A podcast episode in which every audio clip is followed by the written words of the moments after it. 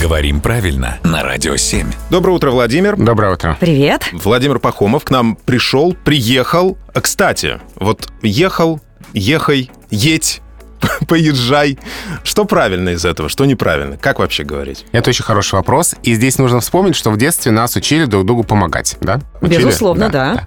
Вот э, как будто как в русском языке разные слова тоже учили друг другу помогать. Потому что так случилось, что у глагола «ехать» нет нормативной формы повелительного наклонения. И он эти формы берет у других слов. То есть другие слова ему помогают.